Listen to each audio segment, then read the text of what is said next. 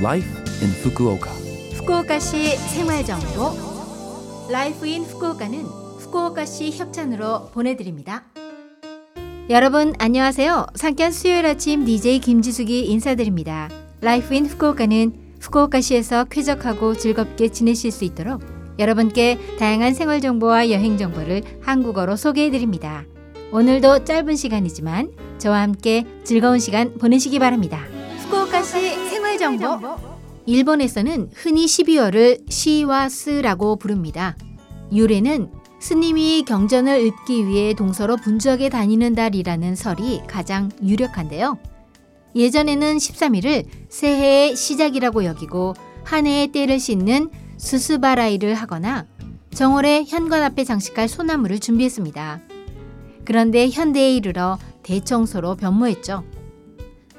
또한 1년 중 낮이 가장 짧은 날인 동지를 맞이하는 22일 무렵부터 추위가 심해지는데요. 이때 유자를 띄운 욕조에 몸을 담그면 감기에 걸리지 않고 건강하게 지낼 수 있다는 관습이 생겼습니다. 이제 연말까지 얼마 남지 않았습니다. 무사히 2023년을 맞이하실 수 있도록 어떤 순서로 한 해를 마무리해야 할지 생각하면서 연말 계획을 세우시기 바랍니다. 구매 물품 명단, 해야 할 일 명단을 작성해서 달력에 완료 예정일을 마크하는 것도 좋은 방법이겠죠? 물론 가능한 범위 내에서 실천하는 것도 중요합니다. 한국보다 긴 일본의 연말 연시, 즐기는 것도 잊어선 안 되겠죠? 후쿠오카시 생활 정보 12월 1일은 세계 에이즈의 날입니다. 매년 12월 1일을 중심으로 세계 각국에서 에이즈에 대한 이해를 심화하는 활동을 합니다. HIV에 감염된 후 수년간 자각 증상이 없는 시기가 계속돼 에이즈가 발병되기까지 진단을 받지 않는 감염자가 다수 존재하는 것으로 보입니다. HIV 감염을 조기에 발견해서 적절한 건강관리와 치료를 받으면 에이즈 발병을 지연시킬 수 있으니 조기 발견을 위해 검사를 받으세요.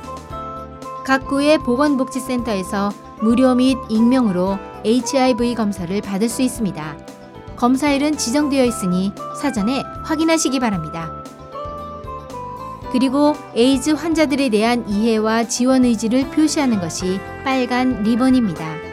빨간 리본은 에이즈에 대한 편견이 없고 에이즈 환자를 차별하지 않는다는 여러분의 메시지입니다. 빨간 리본과 관련해 12월 1일부터 7일까지 7일간 하카타 포트타워와 후쿠오카시 아카렌가 문화관을 붉은색으로 야간 조명합니다. 세계 에이즈의 날을 계기로 에이즈에 관심을 갖고 올바른 지식과 예방 방법에 대해 우리 모두 생각해 봅시다. 불법 투기는 산림과 해안, 하천, 도로, 공원 등지에 대형 쓰레기나 가정용 쓰레기 등을 버리는 행위를 말합니다. 후쿠오카시는 연말 대청소 등으로 쓰레기가 증가하는 12월을 불법 투기 방지 강화 월간으로 지정하고 불법 투기 방지를 위한 활동을 강화합니다. 후쿠오카시는 경찰과 연대하여 불법 투기가 많은 장소에 감시 카메라나 경고 간판을 설치하고 순찰합니다. 텔레비전, 냉장고, 냉동고, 세탁기, 의류 건조기, 에어컨은 가전 제어령법으로 처분 방법이 지정되어 있습니다. 가전제품을 새로 구매할 때 수거를 의뢰하거나 구매한 매장 또는 근처 야마다電機의 수거를 의뢰하세요. 리사이클 요금과 수거 운반비가 필요합니다.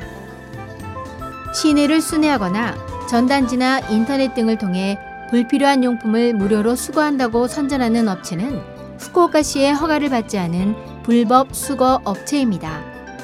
무허가 업체에게 의뢰하면 불법 투기 등 부적절하게 처리하거나 고액의 요금을 청구하는 등 분쟁의 원인이 되니 이용을 삼가시기 바랍니다.